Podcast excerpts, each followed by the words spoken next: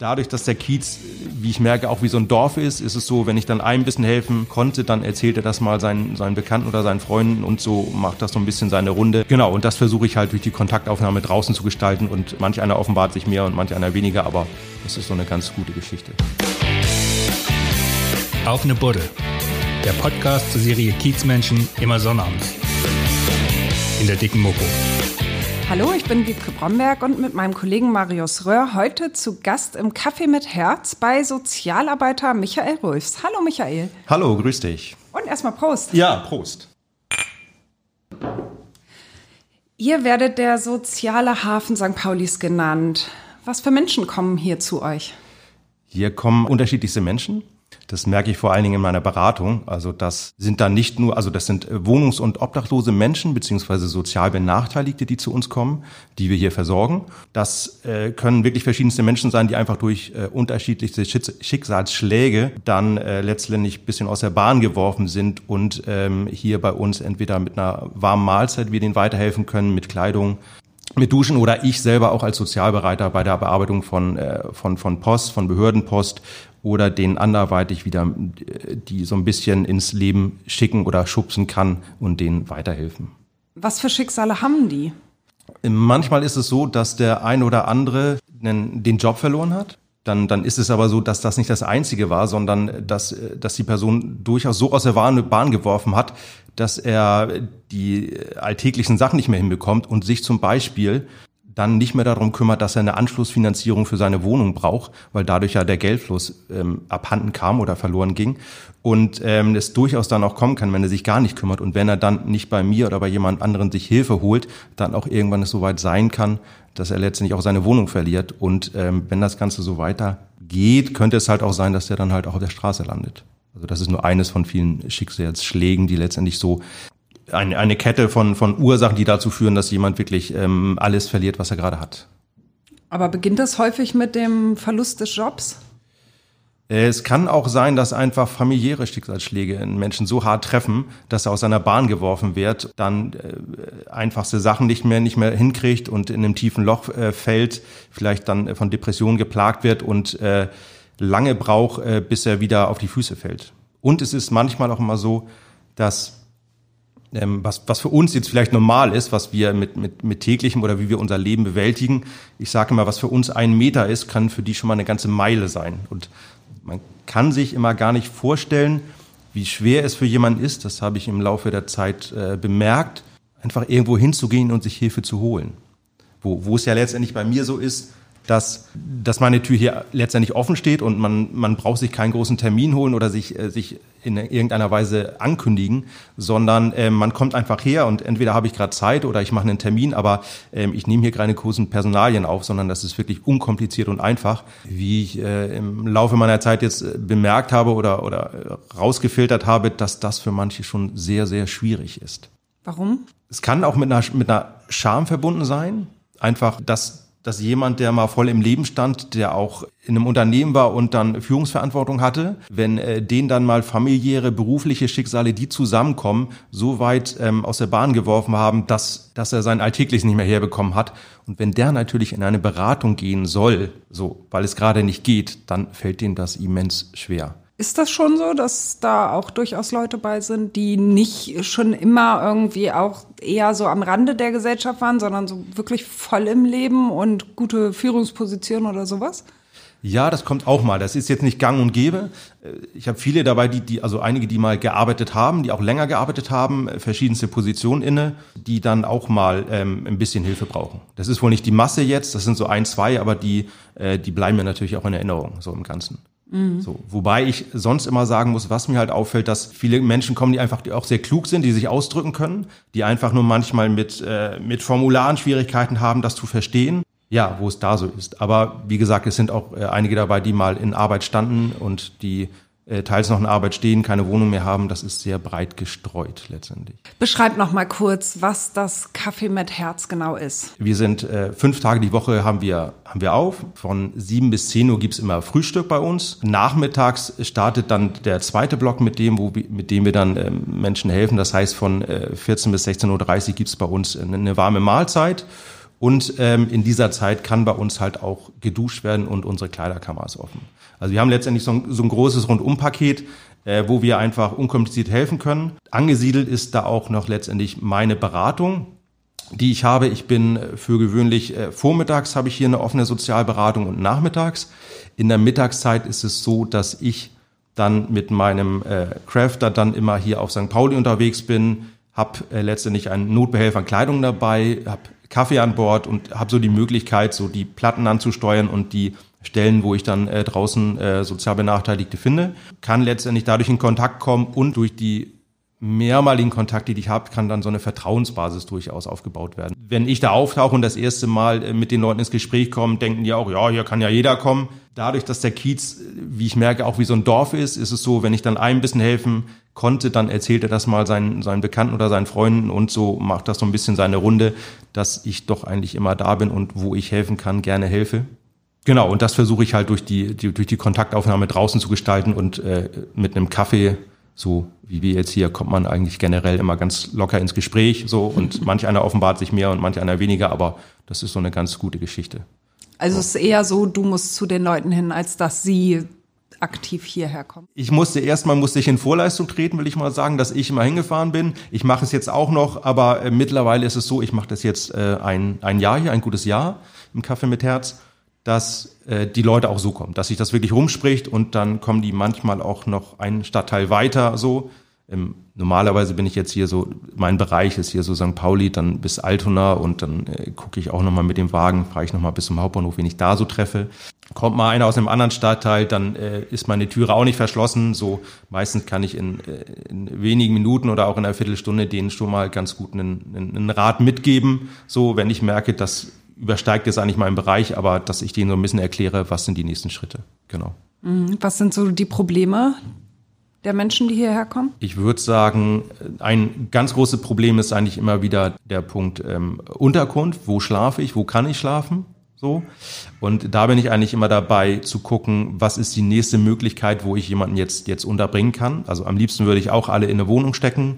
Aber in Hamburg ist die Wohnsituation nun mal so, dass äh, Wohnungen eher knapp sind. Dass ich aber eigentlich immer gucke, Mensch, äh, das Allerschnellste wäre jetzt, es läuft das Winternotprogramm. Ähm, da kann man auch zwiegespalten drüber denken, aber das ist so, wo ich jemanden ganz äh, kurzfristig reinkriegen kann, der vielleicht auch nicht im Leistungsbezug ist. Und dann wäre ein anderes, wenn es bei dem einen oder anderen so wäre, dass ich gucken kann, ähm, hat der jobmäßig irgendwas vor. Also letztendlich, mhm. ich, ich bin gut da drin, dass ich mir die Menschen da nicht angucke und in der Kürze der Zeit mir so ein Gesamtbild von den Menschen mache, um dann rauszugucken, was sind so akute Themen, was muss jetzt gemacht werden, so verliert der gerade eine Wohnung, was ist da gerade, hat der eine, müssen Unterlagen hingeschickt werden. Und so dass ich wirklich wie so eine Prio-Liste sage, das und das müssen wir jetzt und das ist jetzt auch das, was jetzt anliegt. Ähm, das ist auch ganz hilfreich, weil viele sich ähm, bisschen aufgelöst kommen und dann ähm, sich in manchen Details verlieren und ich dann so versuche rauszukriegen, was ist jetzt eigentlich das, was wir als erstes machen müssen und was wäre Schritt zwei und Schritt drei.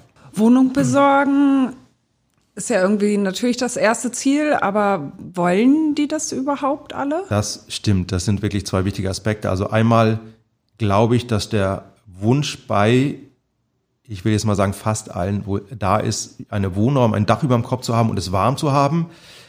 Aber es kann durchaus bei dem einen oder anderen Schwierigkeit sein, sich erstmal wieder dran zu gewöhnen, weil er lange Platte gemacht hat und dann wieder in einem geschlossenen Raum. Solche Geschichten habe ich auch mal gehört. Ähm, und äh, ja, und dann eventuell dann ja auch alleine so. Und äh, parallel dann halt immer noch gucken, dann muss man sich mit dem Vermieter auseinandersetzen, dann kommen Briefe mit einem Stromversorger. Also all das, was dazugehört, wo dann, denke ich, bei vielen auch es noch wichtig wäre, wenn die eine Anlaufstelle haben oder denen jemand zur Seite steht, der sich da noch drum kümmert. Aber das sind wirklich zwei Punkte, die da elementar sind. Aber bei manchen, die ich draußen äh, treffe, merke ich, dass äh, auch wenn die schon vielleicht 10 oder 15 Jahre auf der Straße leben und äh, dass da doch noch das Interesse da ist, einen eigenen Wohnraum zu haben, eine eigene Wohnung zu haben, wo man einfach sich erholen kann. Vor allem im Winter ist es ja noch mehr als im Sommer, aber einfach die eigenen vier Wände, ähm, dass das schon noch ja, ein, ein wichtiger Punkt ist. Was ist auf St. Pauli hier anders als in anderen Stadtteilen? St. Pauli hat ja eh schon immer so seinen eigenen Charme. Ähm, es ist ein, ein besonderer Stadtteil, es ist ein Stadtteil für sich. Dadurch, dass äh, die Leute hier sehr nah zusammenrücken, dadurch, dass äh, einander geholfen wird, dann das Ganze gepaart natürlich mit, mit der, mit der Reeperbahn, mit der Meile, wo das letztendlich auch eine, eine Partymeile ist, wo viele, wo einmal Feiernde abends kommen, Touristen, die auch hier sind, dadurch sind auch viele Menschen da, die halt auch mal den, den Menschen draußen äh, was in ihren, ihren Becher tun, wenn jemand da ist und ähm, schnort, so wie es so schön heißt, äh, und denen einfach weiterhelfen. Also die haben ein großes Herz hier und äh, das wird halt, ähm, kommt den Menschen so auch zuteil. Ich will nicht sagen, dass es in anderen Stadtteilen nicht auch ist, aber Pauli, St. Pauli ist halt irgendwie anders und hat so seinen eigenen Charme. Und zudem sind es halt viele, auch viele Vereine, viele Initiativen, die helfen. Und ich glaube, also diese Mischung aus allem sorgt letztendlich dafür, dass auch viele hierher kommen dass auch viele hier sind und Obdach und Wohnungslose sich hier auch mit angesiedelt haben. Weil ich habe es dann auch erlebt, dann laufen Geschäftsleute hier oben, dann laufen ähm, Arbeitnehmer hier und äh, Touristen und die helfen halt. Dann war es mal so, dann sitzt jemand und dann wird halt mal der Sparstrumpf mit Kleingeld einfach überreicht oder der Gastronom, der mit einem Kaffee einfach kommt. Und äh, das ist alles herzlich, das ist recht einfach und unkompliziert und ja, und ich glaube, dieses Ganze führt dazu, dass es so ein bisschen zu einer Bündelung kam im Ganzen. Es gehört ja zu St. Pauli, gehören ja die Obdachlosen auch dazu irgendwie. Sie sind Teil von St. Pauli. Ist, ist das Viertel für die ein Zuhause? Obwohl sie kein Zuhause haben? Ja, ja, das denke ich schon. Also hier haben sich halt auch, hier treffen sich halt auch viele neue und ich, ich merke das immer mal wieder, wenn aus Süddeutschland einfach mal jemand hierher kommt, der landet hier und der landet dann auch manchmal bei mir in der Beratung und dem helfe ich dann, den wieder ans Jobcenter anzubinden. Beispielsweise, ich weiß nicht, also ich weiß, die Reeperbahn ist ja auch über die Landesgrenzen hin, hinweg bekannt, also was das Feiern angeht und wahrscheinlich hat sich auch so ein bisschen rumgesprochen, dass die, die Hilfe hier ist und äh, dadurch, dass hier viele Geschäfte oder einige dann auch Kneipen und ähnlich mal rund um die Uhr aufhaben, manchmal, also Alkohol durchaus bei manchen auch mal eine Rolle spielt, kann alles dazu führen, dazu führen, dass halt auch einige dann einfach hierher kommen. Ist das, ist das so eine feste Szene hier auf St. Pauli oder wechselt das ständig? Oder gibt es wirklich Menschen, die irgendwie seit 20 Jahren auf St. Pauli Platte machen? Ich glaube beides. Insofern eine feste Szene, als dass es Gesichter gibt, die man halt, die schon länger hier sind, die auch schon über Jahre oder Jahrzehnte einfach bekannt sind. Und ähm, äh, letztendlich allen, wo man dann merkt, nicht nur ich als äh, Sozialarbeiter kenne die und die anderen, sondern äh, die Polizei kennt die und ist da auch hilfsbereit zur Seite und versucht auch dann äh, an, an manchen Stellen äh, zu unterstützen. Ähm, von daher sind viele wirklich schon bekannt. Es gibt natürlich auch einen Durchfluss, dass, dass immer mal äh, welche auftauchen, die verschwinden wieder nach einer Zeit. Äh, das kann auch einfach mal sein, dass äh, Menschen aus anderen EU-Ländern hierher kommen und äh, sich, sich Unterstützung und Hilfe versprechen und die landen dann äh, auch in Hamburg und wenn dann auf der Reeperbahn. Äh, ich glaube, das ist, ist so beides. Du hast gerade schon die Polizei angesprochen. Wir haben ja auch einen Podcast mit Margot Pfeiffer schon gemacht, der Bürgernamenbeamtin der Davidwache, die ja ewig dabei ist. Und die sagte, bei St. Pauli von Elend zu reden, würde ihr nicht einfallen. Das gibt es für sie nicht. Elend auf St. Pauli, das möchte sie so nicht nennen. Würdest du das Elend nennen durch deine Arbeit, die du hast? Du hast ja da auch einen ganz engen Draht zu. Es gibt wenige, also es gibt immer mal welche, die ich treffe. Und ich weiß jetzt, ob es nicht das Wort Elend, also dass es das Wort Elend vielleicht nicht ist, was ich so benutzen würde, aber wenn, wenn da manch Mensch auf Platte ist und dann im, im Schlafsack da liegt und auch da jetzt so nicht weg will, weg kann. Aber wenn ich draußen äh, manchmal auf Menschen treffe, wo ich denke, Mensch, könnten wir die nicht irgendwo anders unterbringen? Gibt es da nicht etwas? Und äh, die wollen nicht oder die können nicht und die sind in einer Verfassung, die schon wirklich sehr schlecht ist, dann äh, würde ich vielleicht in diese Richtung Elend denken, wo es mir einfach leid tut, dass da gerade mhm. nichts anderes geht oder die sich auf anderes nicht einlassen können. Vielleicht auch schon das eine oder andere in den Jahren mal versucht haben. Das tut mir dann leid. Und das sind dann die Sachen, die mir dann äh, schon mehr zu Herzen gehen, wo ich dann weil ich, weil ich auch so ein Lösungsmensch bin. Ich bin eigentlich jemand und guck, Mensch, was können wir machen so? Bin manchmal schon drei, vier Schritte voran und muss mich dann bremsen, weil ich sage, äh, der Mensch kann dies nicht oder ist noch nicht bereit dafür und äh, das fällt mir dann immer mal so ein bisschen schwer. Kannst du zu Hause abschalten oder nimmst du deinen Job da auch mal mit nach Hause? Ähm, ganz kann ich es nicht abschalten, das äh, nicht immer. Ich bin da immer besser geworden, dadurch, dass ich mittlerweile zehn Jahre im sozialen Bereich arbeite. Vorher war ich noch bei einem privaten Träger ähm, tätig in der Jugendfamilienhilfe und auch in der Erwachsenenhilfe. Mm, von daher ist es etwas, was immer noch allgegenwärtig ist.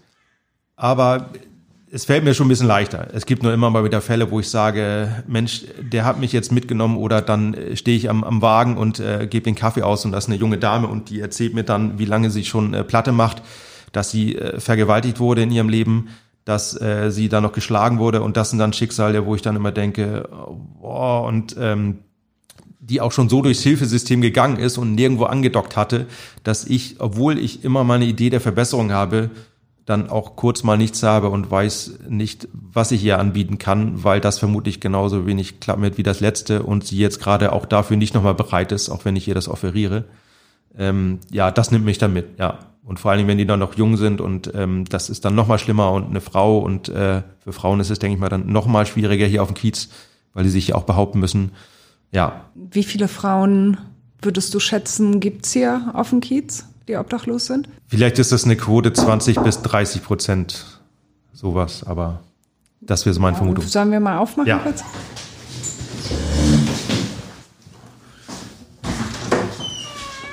Ich muss schnell leider, das tut mir leid. Wir haben hier einen, komm mal ruhig rein. Komm mal ruhig rein. Wir haben hier einen, der ist am Ende.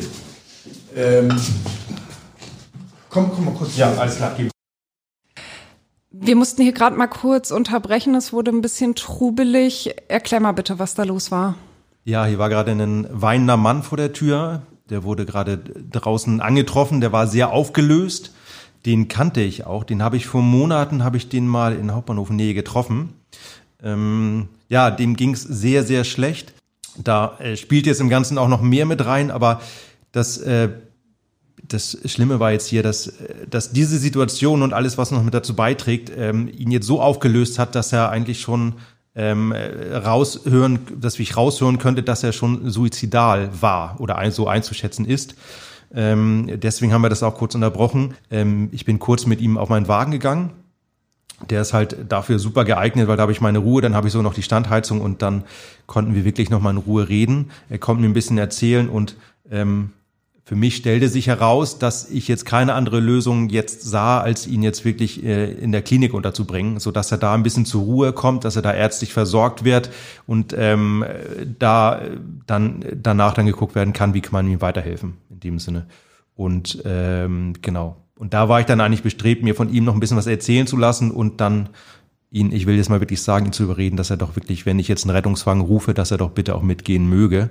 Und ähm, genau, und das, da, da konnte ich ihn dann letztendlich auch zu überreden. Ich habe mir noch so ein bisschen, ich habe mir noch seine Geschichte angehört, ähm, weil wir uns auch ein bisschen kannten und ähm, von daher bin ich wirklich froh, dass das so ausgegangen ist weil die schlimmste Befürchtung wäre jetzt für mich gewesen, ich rufe einen Rettungswagen und der will nicht mit. Und dann, ähm, das kann letztendlich auch passieren, das kann auch auf der Platte passieren, dass jemand äh, in der Situation ist, dass er den Rettungswagen vom Wagen springt oder gar nicht erst raufgeht. Und das mhm. sind sonst die, die schlimmsten Situationen, die es gibt, weil man, weil ich will ja eigentlich helfen und ähm, wenn die Menschen es dann manchmal nicht zulassen können.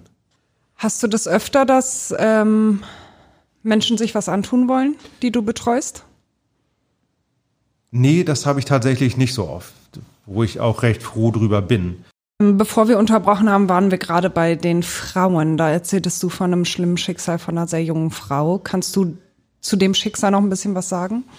Ja, das war, wie ich vorhin meinte, die hat halt schon äh, fast alles erlebt, was einmal negativ widerfahren kann. Also von, äh, von Schlägen, die, die, sie, die sie erlitten hat oder die ihr widerfuhren, dann halt Vergewaltigung, äh, ja, und dadurch, dass die noch unter 30 war, so wie ich es jetzt eingeschätzt hatte, ähm, da zwar recht offen von erzählte, aber das fand ich so sehr schlimm, weil es mich wirklich mitnahm und dass man sagt, solche Schicksale, die dann trotzdem da draußen noch äh, ihren Weg gehen und ähm, schon äh, viele Hilfen erfahren haben oder schon viele Sachen probierten, die einfach nicht gingen mit, mit äh, Wohnformen, die dann noch eine Betreuung mit drin hatten, das fand ich da auch noch sehr schlimm, weil ähm, das da gerade nichts gab, was aktuell helfen konnte, was sie dann besser, was ihre Situation verbessern konnte.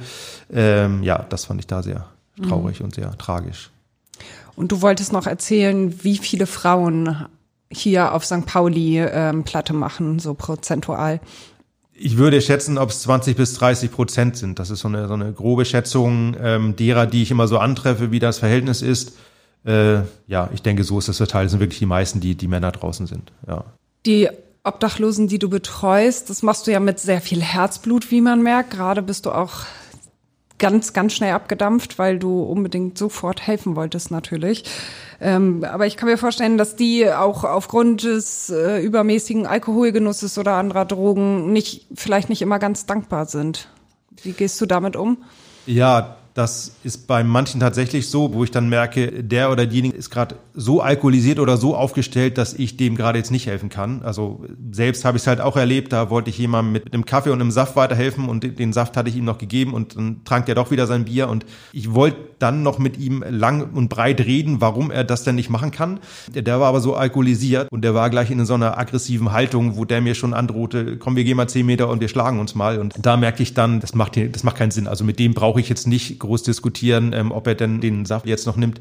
Also in dem Sinne habe ich im Laufe der Zeit so gelernt, wem kann ich jetzt helfen und wenn jemand aggressiv und ähnliches ist, dann macht das sowieso mal keinen Sinn. Dadurch, dass die Leute auf Platte manchmal nicht lange zögern können. Also da ist eine Direktheit und die sabbeln sich nicht lange ab, wenn was ist, sondern äh, Differenzen werden sofort geklärt und da werden nicht lange Argumente ausgetauscht, sondern die kommen mit kurzen Hauptsätzen daher und sagen dem anderen, er möge das doch bitte lassen. Das dann gepaart mit, mit viel Alkohol macht dann eine, eine super kurze Lunte und die sind dann super gereizt durchaus und da habe ich dann äh, gemerkt, dass das für mich keinen Sinn macht. Ja, du so. siehst ja, du siehst ja nicht nur Erfolge. Es gibt ja auch viele, die sich einfach sperren oder die Richtig. aus eigenem Antrieb gar nichts machen. Macht dich das nicht wahnsinnig?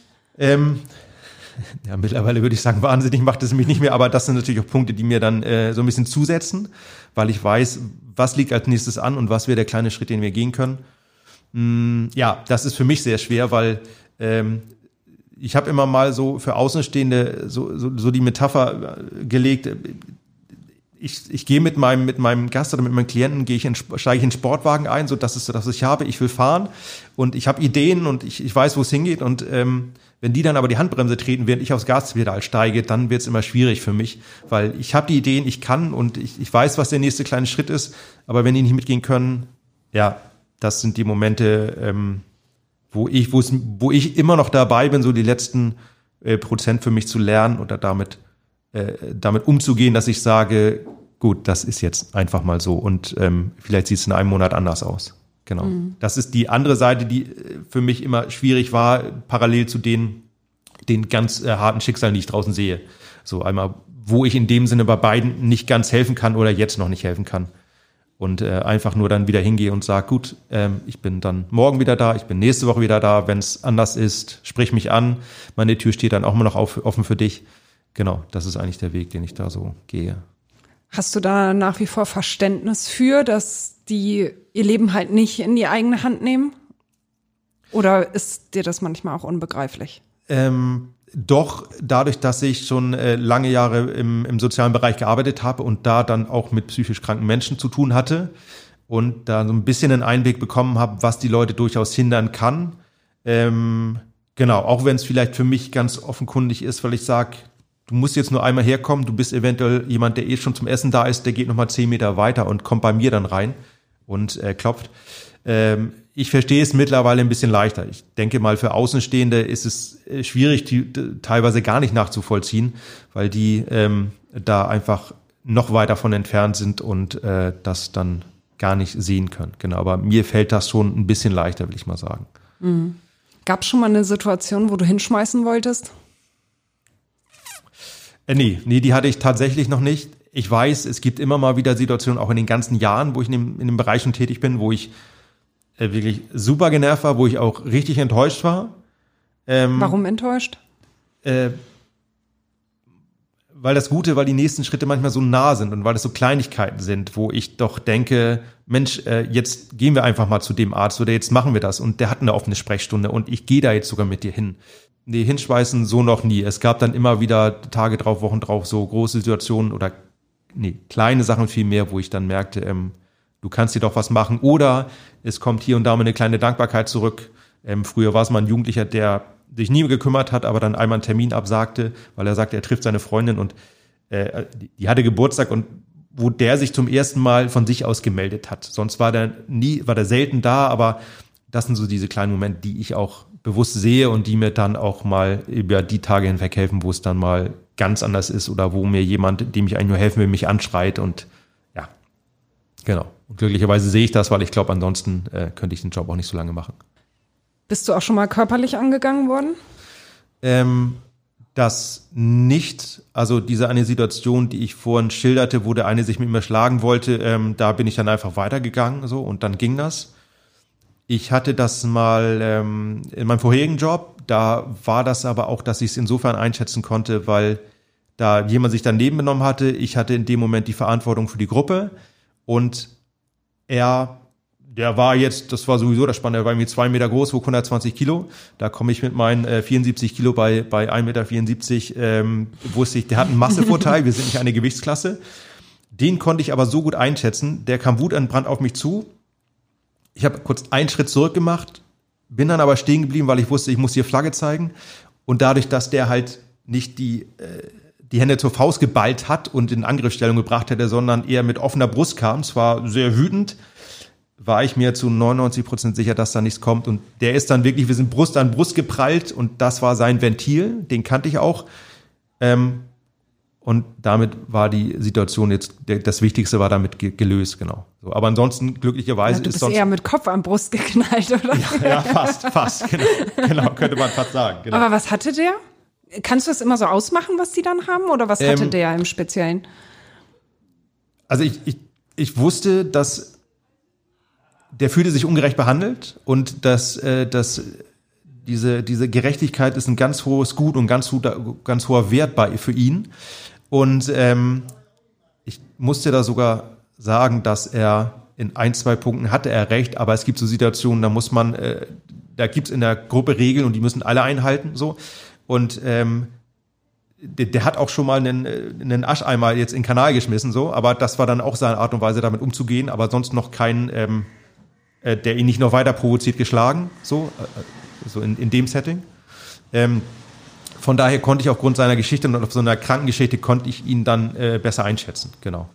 Also auf der Straße bei einem Fremden wäre es wohl anders. Da würde ich dann gucken, dass ich dann äh, die Schritte zurück mache und dann deeskalierend wirke und das Thema am besten gar nicht mehr aufgreife, ja. Hattest du schon mal Angst draußen auf der Straße? Richtig Angst würde ich sagen nicht. Ich bin aber sehr aufmerksam. Also ich wenn, merke, wenn es lauter wird, wenn Leute auch alkoholisiert sind, dann ähm, werde ich noch mal wacher und achte noch mal mehr auf meinen Abstand, so würde ich mal sagen. Dadurch, dass ich lange mit Menschen zu tun habe und mit unterschiedlichsten Menschen, würde ich für mich sagen, dass ich da auch ein ganz gutes Gespür habe und äh, jetzt einfach nur merke, der macht jetzt einen Schrift auf dich zu, weil er jetzt ein bisschen äh, stark alkoholisiert ist und ein bisschen im Schwanken ist und dann äh, die manchmal nicht diese, dieses Nähegefühl haben ähm, wird jetzt lauch und aggressiver, bin ich dann noch einen halben Schritt, ne, den ich vielleicht noch zurück mache, um da ähm, reagieren zu können, wenn er jetzt doch übergriffig wird. Genau. Aber dadurch, dass es sonst noch zu den Handgreiflichkeiten kam und ich mit der groben Einschätzung immer richtig lag, ähm, habe ich jetzt keine große Angst, aber bin sehr wachsam und sehr aufmerksam. Wie reagierst du, wenn du mitkriegst, dass andere Leute, Passanten, Obdachlose respektlos behandeln? Das kommt ja schon häufiger mal vor. Das habe ich in der Form tatsächlich noch nicht wirklich so oft erlebt. Ich muss sagen, mir fiel das mal auf in der Bahn, wenn dann jemand durch das äh, durch den Bahnwaggon ging und äh, schnorrte. Da muss ich sagen, da war es aber dann in dem Fall auch so, dass äh, derjenige, der mit dem Becher durch die durchs Abteil ging, dass der halt wirklich übergriffig war, auch was die was die Formulierung und was die Lautstärke und was die verbale Aggressivität anging. Und ähm, da habe ich dann mal erlebt, dass dann Passanten dann einfach äh, stehen geblieben sind und gesagt haben, so, nee, ich muss jetzt hier nicht, das ist freiwillig. Und ich fand das dann auch von dem, ich nenne es jetzt mal Schnorrer, fand ich schon übergriffig. So. Aber ansonsten habe ich es bei Passanten eher, dass die ein bisschen Angst haben, ein bisschen Scheu haben, die Menschen nicht einschätzen können und eher ein bisschen weiter weggehen oder den, den Blick absenken, weil die, weil die damit nicht umgehen können.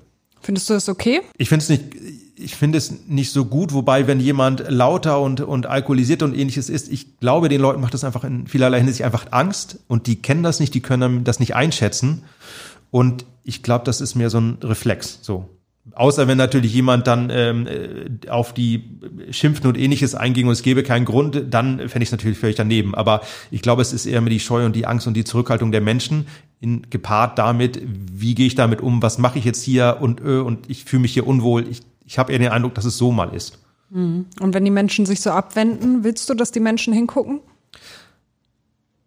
Ja, zumindest fände ich das den, den respektvollen Blick so. Das ist so das, was ich jetzt auch mache, selbst wenn ich in der Bahn bin und es wird geschnort und ich denke, ich gebe hier jetzt nichts, aber dann gebe ich zumindest, gucke ich den Menschen in die Augen und schüttel mit dem Kopf, dass ich ihm zumindest da die Aufmerksamkeit und den Respekt gebe, den er dann für mich verdient. ich versuche die Menschen, das ist so meins und ich glaube, das wäre das, was vielleicht für die anderen wäre, so normal wie möglich zu behandeln, wie jeden anderen. Weißt du aus Gesprächen mit deinen Klienten, was die sich wünschen würden? Von Passanten, von Hamburgern, die vorbeikommen? Ich habe den Eindruck, dass dieses mit dem, mit der, mit der Wertschätzung, mit dem Respekt, mit dem normalen Umgang, dass es das schon so ist. So. Unabhängig davon, dass der eine natürlich gerne müssen es in seinen äh, äh, Schnorrbecher haben möchte. Aber ich, ich habe den Eindruck, dass es dieses ist, diese, diese Normalität, diese, diese Wertschätzung, vielleicht auch manchmal die Situation vielleicht ansatzweise nachvollziehen können, in die dieser obdachlose Mensch vielleicht ist. Und dass sie so ein bisschen Mitgefühl, vielleicht nicht Mitleid, aber Mitgefühl bekommen. Was jetzt nur nicht ist, aber was man manchmal einfach in der Geste, in dem Blick oder einfach in dem, hey, äh, ich nehme dich jetzt genauso oder ich, ich schätze dich genauso wie die anderen jetzt da vielleicht deutlich werden kann. Auch wenn das jetzt vielleicht viele Worte und Umschreibungen sind für eine kurze Situation, aber einfach dieses, dieses Normale, so. Oder auch wenn es, wenn man mitkriegt, da ist, da ist eine Frau mit Kind, die geht über die Reeperbahn und das Kind ist vielleicht drei, vier, fünf Jahre alt und fragt ganz neugierig, ja, Mensch, was macht der Mann denn da? Und wenn die dann einfach ganz normal und offen damit umgehen, so, weil ich habe gemerkt, dass ähm, hier in der Szene und auf dem Kiez eine unglaubliche Offenheit herrscht, eine unglaubliche Direktheit.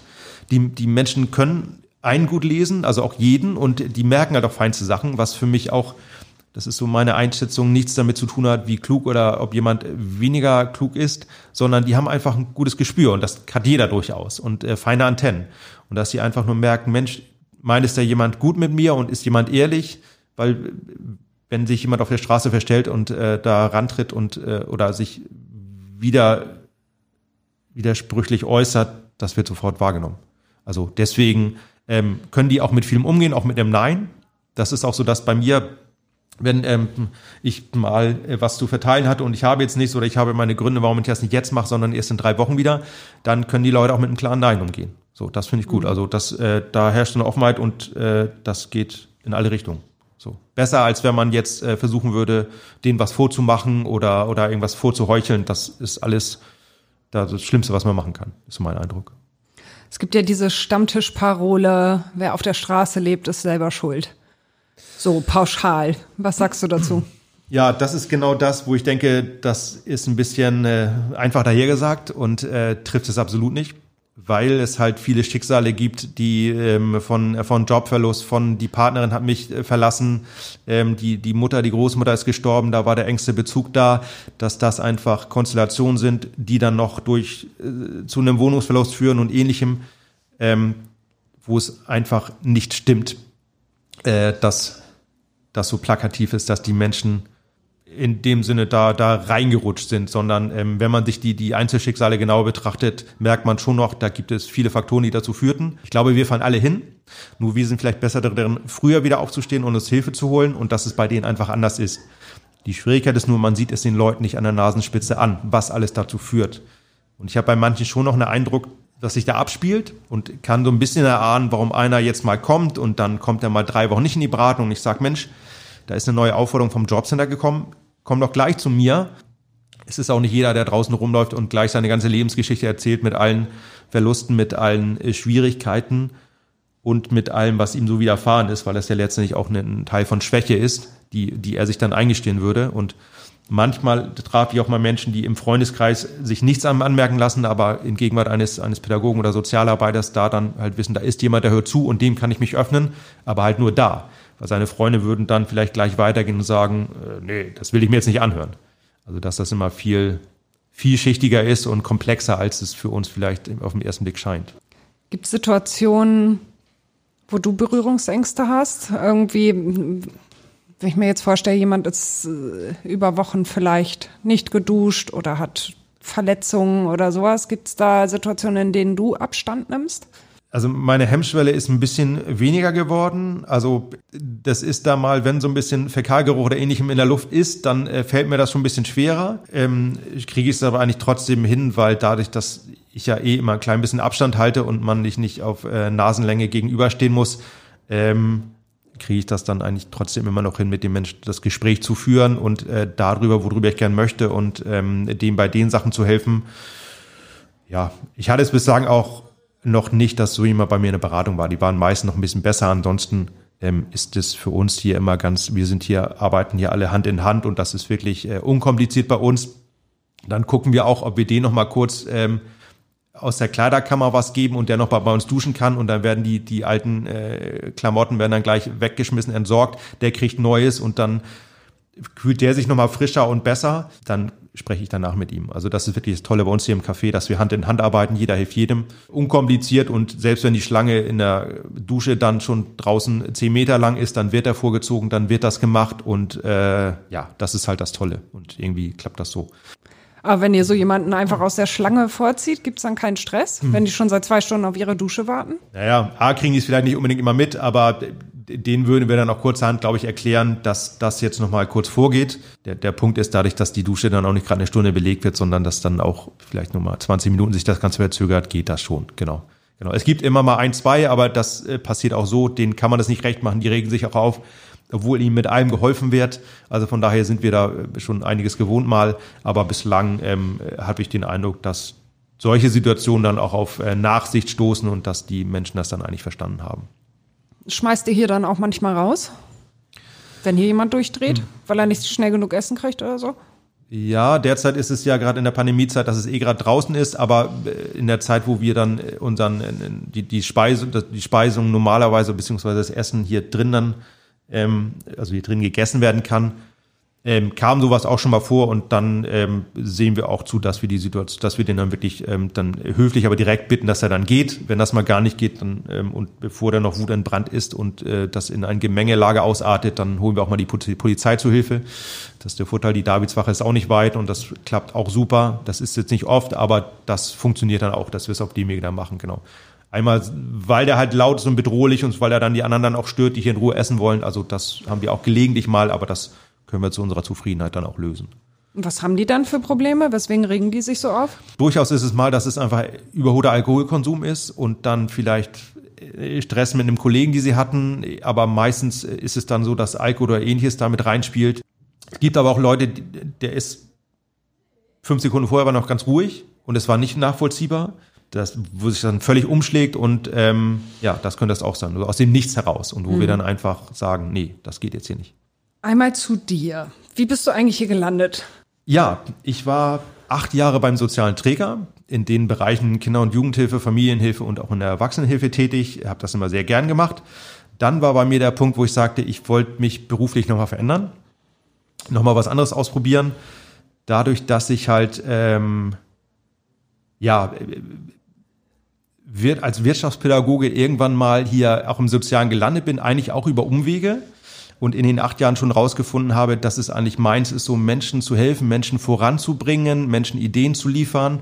Die Hilfe war schon immer so meins. Letztendlich bot sich dann diese Stelle an oder ich bin drauf gestoßen und fand es hier halt spannend, dass ich hier halt noch sehr viel Freiraum habe. Denn bei dem Träger, wo ich vorher war oder in dem Setting, war es halt immer, dass der entweder das Jugendamt Vorgaben gemacht hatte, in, äh, in einem halben Jahr an den und den Zielen arbeiten, was auch gut und sinnvoll war. Äh, genau, man war aber sehr nah an diesen Vorgaben und musste auch gucken, den Kontakt zu halten. Stelle ich auch völlig außer Frage.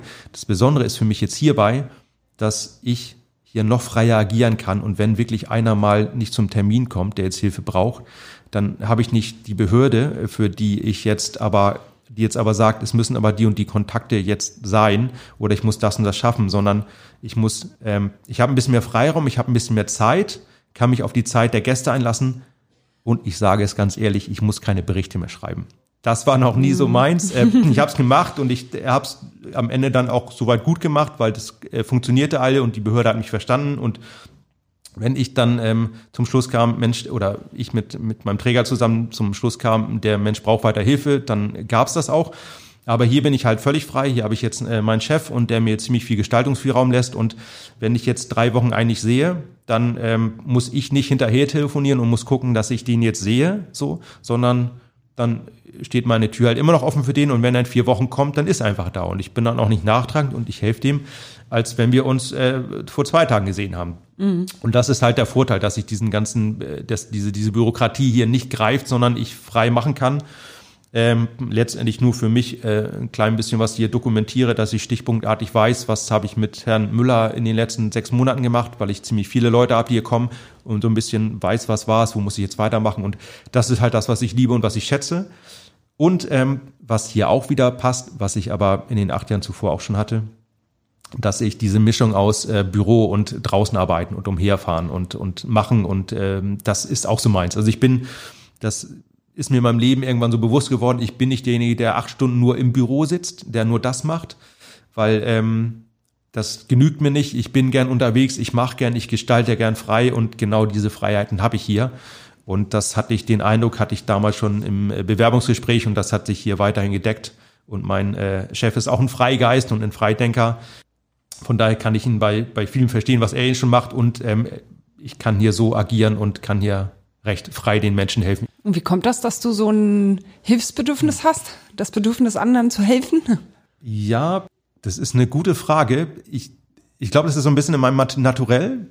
Vielleicht ist es aber auch dadurch gepaart, dass ich recht schnell Lösungen sehe. So sei es jetzt, wo ich merke, äh, Mensch, äh, jemand hat ein Problem und dann denke ich, es ist doch eigentlich gerade das, was dir jetzt hilft. Ich habe mich über den Menschen sehr nah gefühlt und äh, bin auch sehr wissbegierig und sehr neugierig und äh, fand es schon immer ganz spannend, warum verhalten sich Menschen so, warum machen die das so. Das heißt, ich habe auch eine gewisse Reflektiertheit. Wenn einer manchmal an völlig falscher Stelle buddelt und aktiv ist und ich merke, du, du bist aber gerade in einer völlig falschen Ecke, den dann wieder hinzunehmen und ich glaube, das steckt so ein bisschen in mir drin. Zu helfen, das ist, denke ich, auch das, was ich hier immer merke bei uns im Kaffee mit Herz, wenn äh, Menschen äh, auch zum Beispiel, die kommen einfach mit einer Kleiderspende an und geben das ab und ich merke, das ist so manchmal das Kleinste, aber das Einfachste, wo Menschen einfach helfen können und die mögen es. Das ist so meine, mein Eindruck, einfach, weil die von uns auch ein gutes Feedback kriegen, weil wir uns ja auch freuen, dass unsere Kleiderkammer gefüllt ist. Wir können dann wiederum das dann an unsere Gäste rausgeben.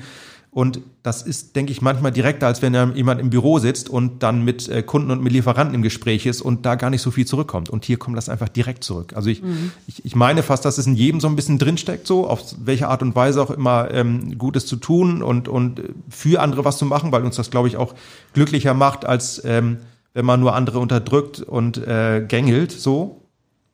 Und ja, und ich glaube, das ist einfach mein Weg, wo ich gefunden habe, da kann ich was machen, ähm, weil ich eigentlich auch da mehr oder minder so reingerutscht bin. Du verbringst ja sehr viele Stunden hier, hast aber mit Sicherheit ja auch ein Privatleben. Wie lebst du? Natürlich habe ich ein Privatleben, klar, wie jeder von uns auch. Ähm, ja, ich sehe eigentlich zu, dass ich immer ein bisschen, bisschen abschalten kann. So, dass wenn ich hier draußen bin, dass ich mich entweder mit Freunden treffe oder ich mag das mehr, ich, ich mag es draußen sein, ich mag es in Bewegung zu sein, versuche dann halt das so einzubauen, dass ich entweder mich mit Freunden treffe, bisschen Sport mache, ähm, Freunde an der See besuche, weil ich mag es auch gerne mal einen Tapetenwechsel zu haben. Ich liebe Hamburg, ich bin hier wirklich gern. Genau, jetzt ist es gerade alles ein bisschen schwieriger unter den Bedingungen, aber ja, genau. Lebst du selber auf St. Pauli? Nie. Ich wohne ein bisschen außerhalb, ich wohne in, äh, in Wandsbek, fühle mich da auch sehr wohl, habe aber auch schon in Hamburg an vielen Orten gewohnt. Ich habe mal in Heimfeld gewohnt, ich habe dann äh, Studium war in Lüneburg bei mir, war dann mal in Rotenburgs Ort, also habe schon in äh, und Barmig war ich auch, also in verschiedenen Stadtteilen gewohnt mhm. und äh, jeder hatte so sein eigenes Flair und äh, gefiel mir. Ich bin aber eigentlich ganz froh, dass ich hier nicht auf Pauli bin. Ich mag auch den Stadtteil, aber ich freue mich, dass ich ein bisschen draußen bin, dass ich da ein bisschen ein bisschen ruhiger ist und wenn ich dann ein bisschen Trubel will, dann fahre ich in die Stadt und arbeitsmäßig bin ich eh hier. Also von daher, ähm, genau, fühle ich mich ja wirklich wohl, wo ich gerade bin. Bist du Hamburger? Nie, ich bin eigentlich Niedersachse, so, ähm, in Niedersachsen aufgewachsen. Dann irgendwann, dann im Erwachsenenalter, dann halt hier durch die erste Ausbildung, habe ich dann hier Fuß gefasst, damals noch in äh, Niedersachsen gewohnt, aber mit äh, 25 bin ich dann hierher gekommen und seitdem wohne ich bis auf meine Studienzeit und kurze Unterbrechungen fast ununterbrochen hier in Hamburg an verschiedenen Stadtteilen. Genau. Mhm. Lebst du alleine oder Kinder, Frau, Mann ähm, oder? Nee, ich lebe alleine, genau. Ähm, genau, sonst wäre es eher die Frau, um es mal so zu sagen. Na, wieso? Also. Ich, ich, ist ja auch völlig legitim, aber ähm, ähm, genau, nee, derzeit bin ich, bin ich Single, lebe allein. Genau, und äh, guck, äh, wen ich sonst so kennenlerne. Also ich habe nicht vor, das bis zum Lebensende zu machen, aber da bin ich äh, ganz offen und guck, wie die Zeit so spielt. Äh, also hier nochmal ein kleiner Aufruf. oh, da wollte ich gar nicht hin abbiegen, aber okay. Sozialarbeiter. Ähm. Nein. Okay, lassen wir das. Beschreib mal so einen Spaziergang von dir, wenn du über die Meile wanderst. Wen triffst du da wo? Ja, bei mir ist es eigentlich so, genau, Wandern ist dann bei mir ja immer Fahren normalerweise, dass ich mit meinem, äh, mit meinem schönen Crafter dann vorfahre. Ähm, ja, auf der Meile ist es eigentlich so, meistens auf dem Kiez, auf dem, beim Penny, dass ich da so, da ist so ein bisschen die, die Punker-Szene, einige von denen antreffe. Ähm, die dort angesiedelt sind, sind auch einige teilweise schon wirklich länger da, stadtbekannt seit über zehn Jahren, die da Platte machen. Ähm, manche von denen haben dann auch mal äh, wechselseitige Schlafplätze. Genau, das ist eigentlich so der Punkt. Und dann bin ich auch immer noch mal in, in Altona, am Altonaer Bahnhof. Da gibt es dann noch auch einige, die ich immer so antreffe. Ähm, da ist es jetzt ein bisschen bunter gemischt, um ehrlich zu sein. Mm, sind auch immer mal ganz, ganz fitte Menschen da drunten, die da wieder dabei sind, ins Leben zu starten. Aber gibt es auch einige, die dann wirklich äh, alkoholabhängig sind und äh, sehr schlecht aufgestellt sind. Aber die gibt es an allen Stellen, um ehrlich zu sein. So, das ist der zweite Platz, wo ich bin. Und ähm, habe am Hafen noch mal was und bin sonst auch mal noch mal bis zum Hauptbahnhof unterwegs, weil es da auch mal beim Saturn so Stellen gibt, äh, wo, wo manche Menschen sind. Genau, so dass ich denen dann immer noch mal mit Tipps geben kann und äh, ins Gespräch kommen kann und äh, aufgreifen kann, wie ich ihnen vielleicht helfen kann und was gerade so anliegt. Genau. Und auf dem Kiez, ähm, wie sieht die Szene da aus, die Obdachlosen-Szene? Also du sagtest, Penny ist so der Punker-Treffpunkt und ansonsten auf dem Kiez? Ja, ansonsten ist es ein bisschen verteilt, so wie ich das eher sehe, dass äh, hier und da mal jemand ist, aber das ist, so wie ich dann immer beim Rumfahren sehe, dass es dann nicht so viele Stellen gibt, wo sich sonst so viele treffen. Das ist mehr so da und äh, äh streckt sich dann über ein paar hundert Meter, wo sich dann nochmal Vereinzelte zusammentun. Aber das ist so, so einer von den größeren äh, Platten, will ich jetzt mal so sagen. So, und abgesehen von, von Altona, wo ich immer noch einige antreffe. Genau. Sonst verläuft sich das durchaus mal ein bisschen. Mhm. Genau. Aber das Spannende ist, man kommt auch beim äh, da mit dem und jenem nochmal ins, kurz ins Gespräch und äh, ins Plaudern und manch einen sehe ich lange nicht mehr. Und ich mag es dann immer, wenn ich dann auf meinem Wagen bin mit dem Kaffee und Gesichter, die ich schon lange nicht gesehen habe, die dann einfach mal kurz hinkommen, erzählen, was es so Neues gibt. Und äh, ich dann wieder so ein bisschen über den äh, Kiez, über Klatsch und Tratsch schon ein bisschen auf dem Laufenden gehalten werde und dem ist hm, das passiert, da ist der denn? Hund weg. Ähm, ja, das ist mal ganz spannend, wo der sagt, der Mensch, äh, der eine hat da die Wohnung verloren oder äh, der eine ist äh, da jetzt angedockt, der eine ist in der WG untergekommen, äh, also alles Mögliche. Oder äh, einem habe ich dann wieder geholfen, rückwirkend, ähm, dass drei Monate seiner Miete gezahlt wurden und der war ganz dankbar und tauchte da auf. Das ist immer ganz spannend. Das war sogar einer, der viel kreative Ideen hatte, der auch fast die so in Richtung Selbstständigkeit ging, weil das so ein Tüftler und Erfinder ist, der so Solarpanels ganz kreativ anbringen wollte und dem konnte ich dann ein bisschen weiterhelfen ähm, dass der seine Miete wieder bekam und äh, genau, dadurch, dass er sehr sparsam legte, konnte er sogar die Rückzahlung in eine Gitarre investieren. Und den sehe ich dann manchmal an der U-Bahn St. Pauli, wie er dann Musik spielt. Ähm, ja, das ist halt echt, das sind bunte Persönlichkeiten, die viel machen, die sehr kreativ sind und man sich immer wieder wundern sollen, was sie alles können und was da alles für Talente schlummern. Ja, kriegst du auch viel Einblick so ähm, in die Beziehungen untereinander. Ja, der Karl, der hat sich mal wieder mit mit dem ja. Peter gekloppt oder was weiß ich? Definitiv. Ähm, dann hat der eine sich mit dem wieder geschlagen und das gab da die Auseinandersetzung und ich dachte, Mensch, ihr wisst doch eigentlich, dass sie euch jetzt nicht gut tut, so. Aber ähm, äh, manchmal ist es so, äh, das ist dann so eine, so eine Hassliebe, so der eine kann nicht ohne den anderen, aber auch nicht mit dem anderen. Ähm, bei Paaren ist es das Gleiche, so sie regt mhm. sich auf, ist völlig wutentbrannt. Ähm, kommt dann auf mich zu, ob ich ihr dafür dann nicht Geld leihen kann. Und ich sage, nee, das ist jetzt nicht. Und regt sich auf. Und dann kommt ihr Freund ganz entspannt an und sagt, warum sich überhaupt aufrege. So, die, die 16 Euro, die hat sie doch in, in einer Stunde im Schnorbecher drin. Und äh, da muss ich dann so für mich in mich nein so ein bisschen schmunzeln, weil ich weiß, ich habe es auch gedacht, aber es ist schön, wenn du das auch sprichst, so, weil ich damit da nicht so kommen muss. Ja. ja. Also das ist so. Und ich mag dann auch diese Nähe zu den Menschen. Ähm, selbst wenn die mal hierher kommen, Mensch, ich muss da und da mal anrufen, dann mache ich das auch.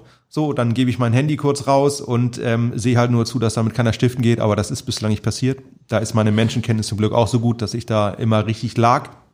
Ähm, ja, und das sind manchmal schon die kleinen Dinge. So, kann ich einmal telefonieren? Ja, kannst du. Und ähm, wo man mit den Leuten einfach, womit man den Leuten einfach weiterhelfen kann. Muss nicht immer die ganz großen Sachen sein. Da mhm. sind wir wieder auch bei der Bahn oder bei den Kontakten, wenn man den Leuten die wertschätzend beachtet, so wenn man es denn kann, ohne dass der Pöbeln kommt, dann kann man schon ganz viel machen. Ja, Gibt es da einen Fall, auf den du besonders stolz bist, wo du besonders helfen konntest? Ja, gibt es durchaus, also gibt es mehrere kleine, aber es gibt einen besonderen.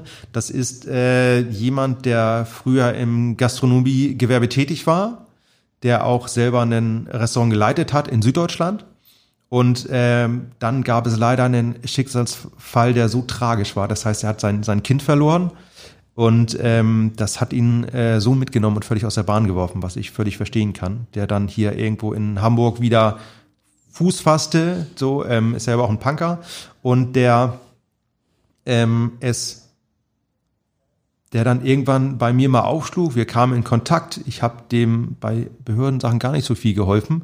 Aber der hat dann selber einen, einen trockenen Speedentzug gemacht. So. Was ich schon unglaublich finde. Und ähm, dann waren wir dabei und haben den an einen, an einen Facharzt angebunden, weil der halt auch sagte, Mensch, ich brauche hier Medikamente und mir geht's nicht gut. Und das haben wir dann auch hingekriegt. Ich hatte ein, eine offene Sprechstunde, wo ich den hinbringen konnte und ähm, den auch hin begleitet hat, weil er sagt, er hätte das alleine nicht geschafft. Und danach war das Ziel, dann eine Entgiftung zu machen. Und dadurch, dass der, wie er sagte, schon von klein auf mit Alkohol in Berührung kam und Alkohol trank, ähm, habe ich immer gedacht, boah, das ist jetzt wirklich ein ganz schwieriger Fall, den jetzt noch dahin zu bringen. Und ähm, das ist ja dann, wenn ja vielleicht so mal ganz, also wenn er die, die, die wenigen Wochen dann in der Entgiftung in der Klinik dann übersteht und das wirklich äh, schafft, ist das ja das eine, aber das andere eigentlich das viel größere danach, ob er es dann durchhilft mit dem Hilfesetting und mit dem Umfeld, wo dann die Freunde trinken und dann auch zu ihm mal sagen, Mensch, hier, wieso willst du nicht trinken? Und ich denke mal, boah, das sind jetzt, glaube ich, die falschen Freunde. Aber auch das hat er geschafft und ich bin so stolz auf den, weil der jetzt wirklich trocken ist und ich muss ihm das ja nun natürlich glauben, aber ich merke das ihm auch an, weil der so klar ist. In der Aussprache, in der Art und Weise. Der war vorher natürlich auch immer, hat er einen gewissen Pegel und man merkte ihm an, dass er was getrunken hat, so zwar nicht den hohen Pegel, weil er da schon ähm, recht gut mit umgehen konnte, aber auf dem bin ich immens stolz, weil er es hingekriegt hat und dann auch wieder einen Schlafplatz in der Unterkunft, dann sogar eine der der ruhigeren, wo er hinkam, die er auch kannte und das ist ein ganz toller Weg und der ist jetzt dabei, dann mittelfristig nach einer Wohnung zu schauen, was natürlich nochmal ein größerer Schritt ist, aber das, was der bislang geschafft hat, wo ich eigentlich immer nur so jemand war, der angestoßen hat, der begleitet hat, aber die Schritte musste er selber gehen. Das ist ein äh, riesentoller Fall und ich bin da, freue mich immer wieder von ihm, mit ihm zu sprechen und zu hören und jetzt ein paar Kleinigkeiten noch mit ihm zu machen und ihn weiter zu begleiten. Und das eine ganz tolle Geschichte. So, ich hatte das Potenzial gesehen, aber ähm, als wir auf dem Weg zur Klinik waren, ist er noch mal, hat er sich die Nacht vorher noch mal richtig eingekippt. So, der hatte ich glaube 2,3 Promille und ähm, die letzten 20 Meter vor der Klinik wollte er dann nicht mehr. So, wir mussten uns noch mit Passanten, musste mich draußen noch auseinandersetzen, die sagen, äh, da kann hier doch nicht sitzen bleiben auf dem Bürgersteig. Und ähm, ich musste sehen, dass, dass die beiden sich nicht noch schlagen, aber ähm, wir haben es dann hingekriegt so. Eigentlich war er knapp über dem Grenzwert, mit dem er aufgenommen wird, aber die haben ein Auge zugedrückt wegen 0,2 Promille und ähm, das ist eine ganz tolle Geschichte und die freut mich immer noch. Und das ist so einer, die mich dann auch mal weitermachen lässt neben anderen kleinen Sachen, die ich sonst auch bei anderen sehe. Aber das ist ein ganz toller Fall. Da bin mhm. ich immer ganz begeistert und so ein bisschen gerührt und äh, ja. Ich danke dir sehr für das schöne Gespräch. Ja, das gebe ich gern zurück. Ich fand es sehr angenehm und ähm, ja, bin sehr gespannt, wenn ich das dann das erste Mal selber höre. Ja. Also vielen Dank dafür, dass äh, ich hier auch reden konnte und dass ich hierfür ausgewählt wurde vom Café mit Herz hier, dass ich hier auch uns ein bisschen beleuchten konnte neben meiner Person, weil ich bin ja auch nur ein Teil dessen. Aber ähm, ja, also vielen Dank auch von mir, dass ich das hier machen durfte. Sehr, sehr gerne. Dankeschön. Gerne.